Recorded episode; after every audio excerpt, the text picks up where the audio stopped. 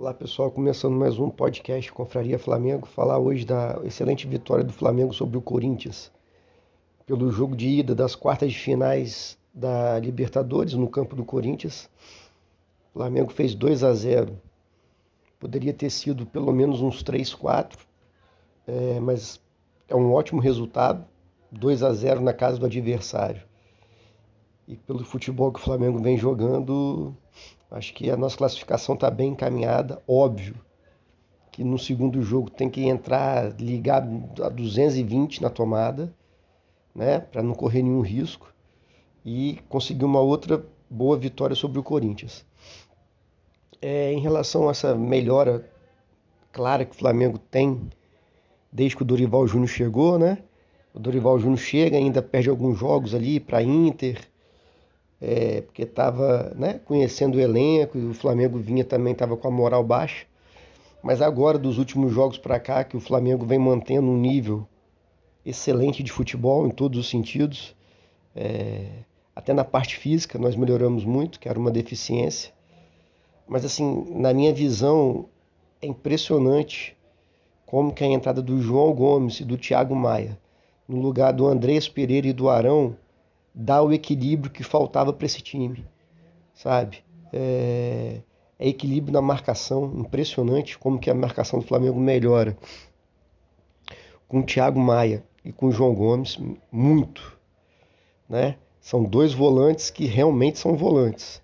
Desarma, marca, faz cobertura, consegue sair para o jogo, tem bom passe, boa visão de jogo. É o que se espera do volante. E a gente sofria com o Arão e com o Andrés no elenco, porque tinha hora que eles tinham que jogar. É, é o que eu, eu, sempre falo, não dá para ter pereba no elenco, porque uma hora eles vão te atrapalhar. É, então passa muito por esses dois. É claro que o Vidal, acredito, que melhorando a forma física vai ser titular, mas também a gente tem que entender que o Flamengo está em três competições: Brasileiro, Copa do Brasil e Libertadores, e que essa questão de titular é claro que tem os 11 preferidos do treinador, que a gente hoje sabe direitinho quais são, né? São os 11 que começaram contra o Corinthians, que vem jogando os jogos mais importantes. Mas é, acho que o Vidal vai entrar no time, mas isso é um, não é um problema, né? Isso é uma, é uma coisa muito boa. Você ter um jogador do nível do Vidal que contribui muito para o time. É, mas para mim, o maior mérito do Dorival, como eu já disse algumas vezes, é organizar esse time. O, o Flamengo, o pessoal está falando muito na questão do losango do Flamengo. O Flamengo realmente ataca. Quando o Flamengo tem a bola, é Thiago Maia centralizado, o João Gomes próximo dele, mas um pouco mais à frente à esquerda, para ser uma opção de passe, e à direita o Everton Ribeiro. Isso é para o Flamengo sair jogando. Quando o Flamengo perde a bola, é interessante que forma é, o Arrascaeta, um pouco mais pela esquerda, marcando a saída de bola adversária, o Pedro centralizado e o Gabriel Gol é, marcando a saída de bola pela direita. Então o Flamengo, quando perde a bola, marca num 4-3-3. Aí fica João Gomes e Thiago Maia de volantes, o Everton Ribeiro recompõe pela direita e o Arrascaeta vem recompondo pela esquerda. Né? Acho que, para mim, um dos maiores méritos do Dorival é em relação ao Everton Ribeiro, que com o outro técnico lá, com Paulo Souza, o Everton Ribeiro jogava meio como ponta, tinha que fechar o corredor direito, ele não tem mais preparo físico para isso. É um jogador de 33 anos, né? E era um desgaste desnecessário. Você fazia o Everton Ribeiro cansar correndo atrás de lateral. Nesse novo esquema, não. Ele recompõe, sim. Ele recompõe muito bem o Everton. Ele sabe fechar os espaços pela direita, porém sem se, sem se desgastar tanto, porque tem o volante ali. Tem o Thiago Maia, que faz essa cobertura, se for o caso. Ele está ali. Tem o João Gomes também, que corre o campo todo. Então é esse equilíbrio que eu falei no início que esses dois jogadores dão para o Flamengo. Do lado esquerdo é a mesma coisa, o Arrascaeta recompõe, recompõe. Só que não precisa se desgastar tanto, porque sabe que o João Gomes está ali, que o Thiago Maia está ali, Léo Pereira. Então ele organizou muito bem esse sistema de cobertura do Flamengo. E o Flamengo com a bola é habilidade pura, né? É categoria, os jogadores já se conhecem. É, acho muito interessante também o Everton Ribeiro e o Arrascaeta flutuando pelo campo. São dois meias armadores bem criativos. Eles agora não estão tão isolados um do outro. É claro que eles têm né, uma parte do campo que eles ficam a maior parte do tempo. O Everton fica mais do meio para a direita e o Arrascaeta mais do meio para a esquerda mas você pode ver que é comum também você ver o Arrascaeta caindo pela esquerda, inclusive contra o Havaí, né? Ele dá o passe pro, pro Pedro, pela direita, aliás, né? Ele tá lá na área pela direita, ele entra pela meia direita.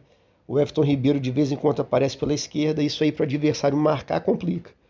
Então, eu acho que o Dorival Júnior acerta quando ele pega jogadores com a criatividade de Arrascaeta e Everton Ribeiro e não deixa os caras fixos.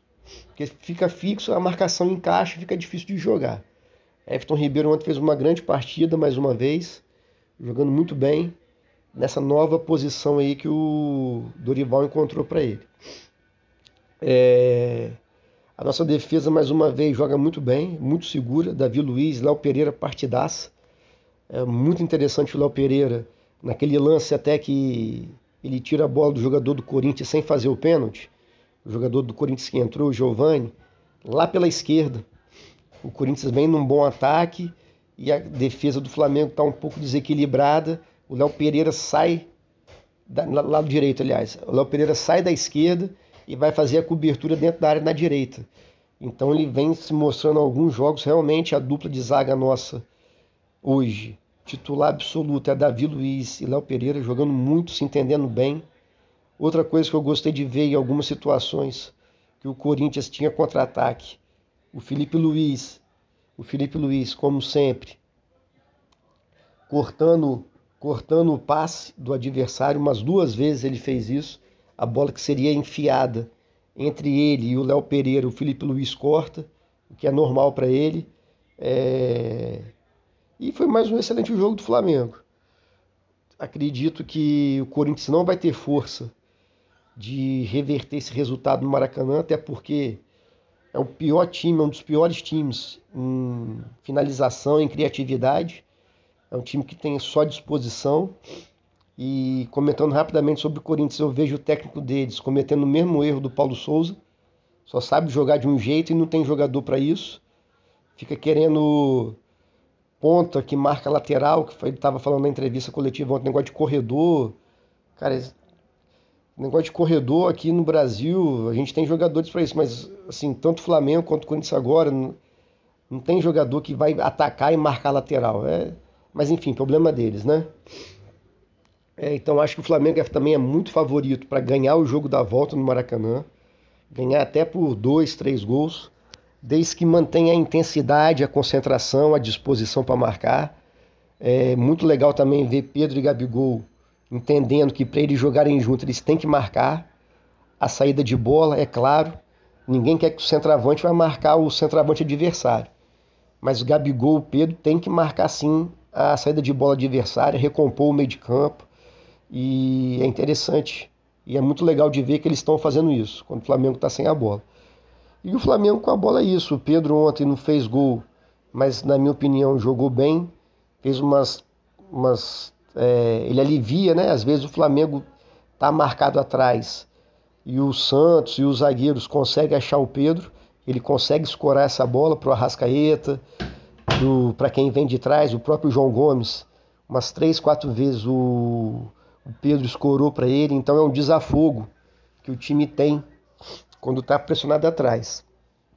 Acho que no início do jogo o Flamengo teve uma dificuldade com a intensidade da marcação do Corinthians, mas nenhum time vai conseguir marcar mais do que 20 minutos na intensidade que o Corinthians marcou ali a saída de bola do Flamengo. Acho que o Flamengo pecou nesse início de não conseguir fazer a bola chegar para o Everton Ribeiro e para o Arrascaeta. A gente estava tendo dificuldade de fazer essa transição ali da nossa intermediária defensiva para a intermediária ofensiva.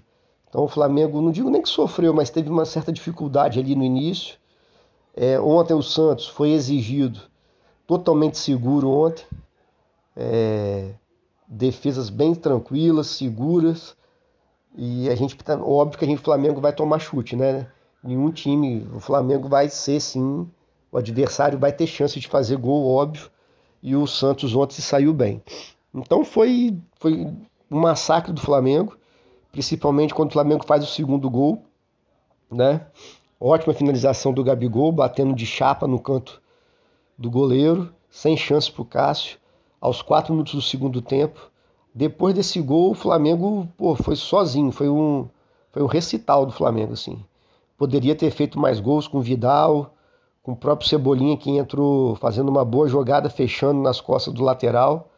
O Vitor Hugo também bate de esquerda no finalzinho do jogo. O Cássio faz uma boa defesa. Sem contar o volume, né? O Flamengo teve um volume de jogo, principalmente no segundo tempo, que foi dominante, só tinha um time jogando.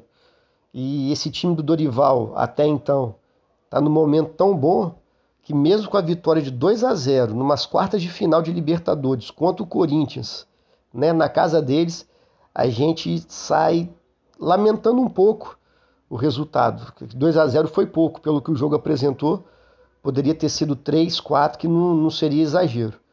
É... Então o Flamengo agora, gostei da entrevista do Dorival Júnior, de que não tem nada a ganho, terça-feira que vem entrar com a concentração altíssima para não ser surpreendido pelo Corinthians, que esse time do Corinthians, eu pessoalmente não sei como, que é vice-líder do, do Brasileirão, é o time que só faz gol ao acaso, assim, sem querer, jogadas esporádicas, mas faz gol. Então o Flamengo tem que tomar cuidado com isso. Falando do Brasileirão, o Flamengo pega o São Paulo. Acredito que o Dorival Júnior vá poupar, principalmente a linha defensiva. Acho que tem dado certo isso, porque né, ninguém tá, aguenta fazer jogos tão importantes e tão intensos, jogando duas vezes na semana. É um desgaste desnecessário. O Flamengo, há algum tempo, graças a Deus, não vem tendo lesão. Isso é muito importante. A gente só está com o Rodrigo Caio machucado. Então é importante a gente preservar principalmente mesmo a nossa linha defensiva, principalmente Felipe Luiz, Léo Pereira e Davi Luiz. É... O Rodinei também, né? O Mateuzinho entra ali, é... ali é um nível parecido. Então acho que para o jogo contra o São Paulo, ele vai entrar com a linha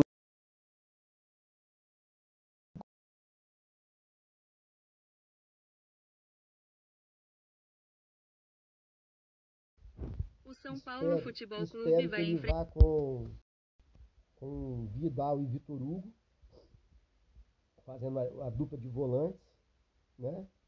E jogue com. Aí pode ser Cebolinha, Marinho e Lázaro, como ele, como ele entrou no último jogo do Brasileirão. E Everton Ribeiro ou Arrascaeta. Eu acho que ele poderia começar com o Everton Ribeiro no segundo tempo, coloca o Arrasqueta no lugar dele, porque não vai ser um jogo fácil contra o São Paulo no Morumbi. É... Só que essa é a minha opinião. Só que, infelizmente, eu acho que ele vai entrar com o Diego Giras. Eu acho que ele vai entrar com o mesmo time que ganhou do Atlético Goianiense. Mas também não é nenhum grande problema, não. No segundo tempo, o Diego Giras sai. E o Flamengo tem tudo, sim, para ganhar do São Paulo e não descolar muito do, do, do, dos líderes, né? O Flamengo tá, deu uma subida boa na tabela no Brasileirão, só que é um campeonato muito difícil, onde você perde um jogo, você cai muito. Eu lembro mais esse ano, está muito embolado. Mas acho sim que o Flamengo tem plenas condições de ganhar do São Paulo no Morumbi. Valeu, saudações rubro-negras, abraço.